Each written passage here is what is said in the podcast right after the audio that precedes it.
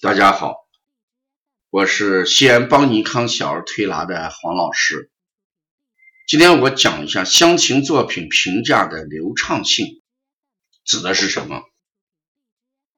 乡情作品在评价的时候，除过它的整合性、充实性、动力性以外，还有一个评价标准就是流畅性。流畅性往往反映的是来访者。心理能量的一种流畅程度，更准确的来讲，就是来访者无意识内容表现的是流畅还是组织。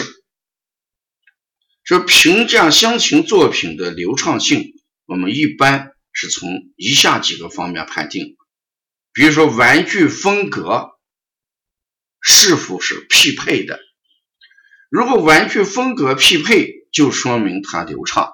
比如说，有一个木质的桌子，旁边摆了四把塑料质量的这个椅子，这就叫不匹配。有木质的餐桌应该配木质的桌椅子，这叫匹配。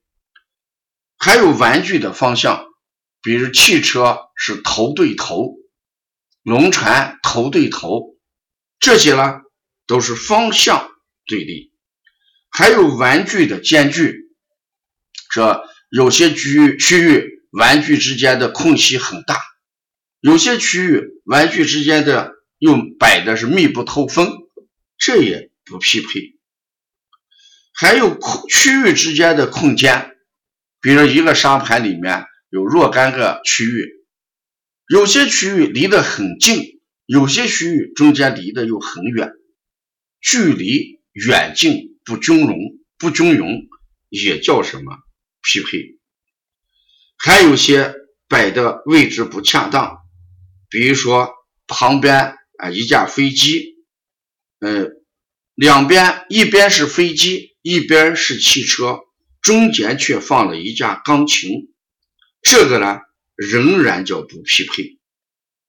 一个温馨的家园，有房子，有树木。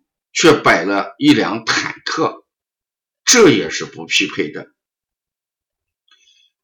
小茶具上往往却摆了一些化妆品，这也不是匹配的啊。所以说，我们讲这个匹配性啊，主要就是对无意识内容表现的是否流畅。如果不流畅，存在着以上几个方面的内容。也就是我们讲，这个人他存在着一个作品的流畅性差的问题啊，这是我们评价乡情作品的呃一个重要方面。如果乡情作品 出现了流畅性差，那表现他的心理就存在着各方面的阻滞阴影，或者呢心理受到了。呃，阻碍心灵受到了创伤，只有把这些创伤阻碍给他得以修复之后，他的流畅性也会大大的提高。嗯，要了解更多的一些资讯，你可以加微信幺七七九幺四零三三零七，谢谢大家。